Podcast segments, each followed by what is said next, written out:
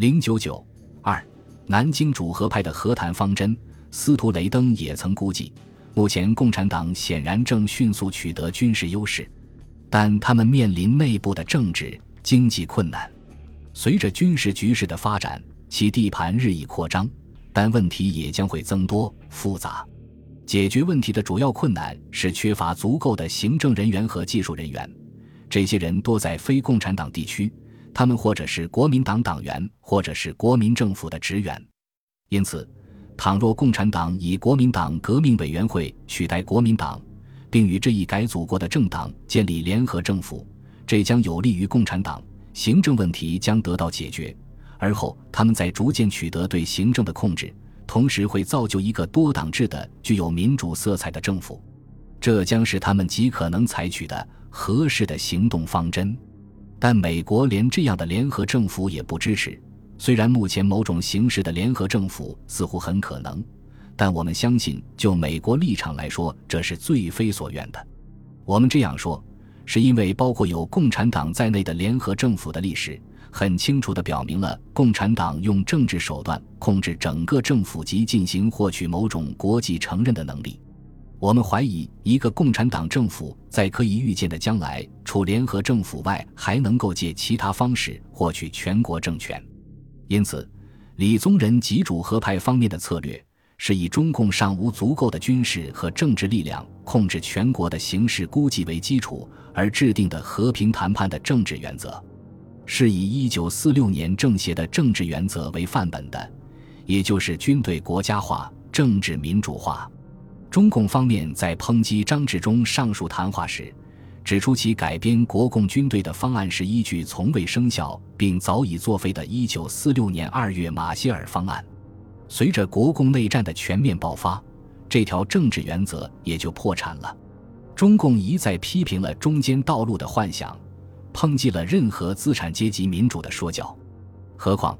这时候中共已经有充足的力量去实现新民主主义的政治原则，将革命进行到底，无需再考虑和平民主新阶段的迂回策略。李宗仁方面重新回到一九四六年政协的政治原则上来，当然既不会为中共所接受，也不会为中共所信任。至于李宗仁方面所说的中共军队不过江。划江而治，在和平谈判的政治原则上，并非是建立南北朝的谈判，而是在联合政府的前提下，各党派对地方的自治，仍然是一九四六年政协的原则。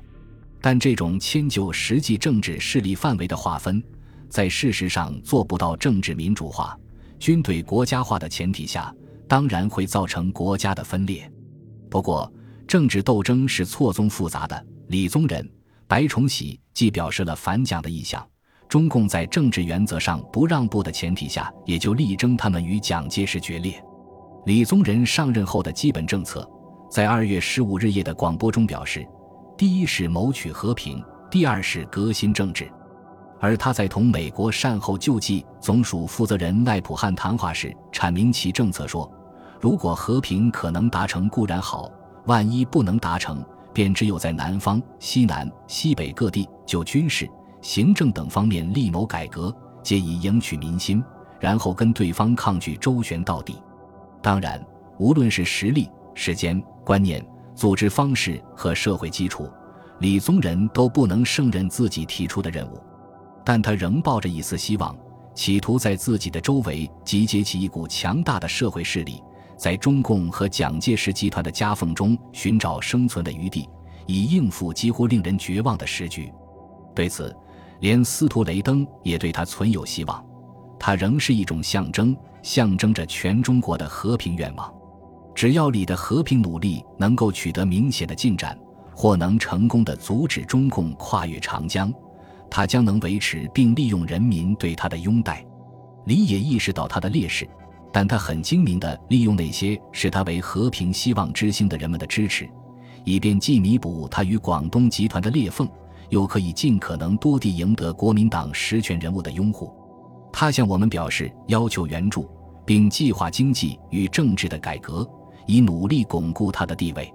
这些努力的成功程度将会奠定他的强大实力，这可以使他与共产党谈判时处于有利地位，或者。在共产党恢复攻势时，他继而成为一个强有力的抵抗领袖。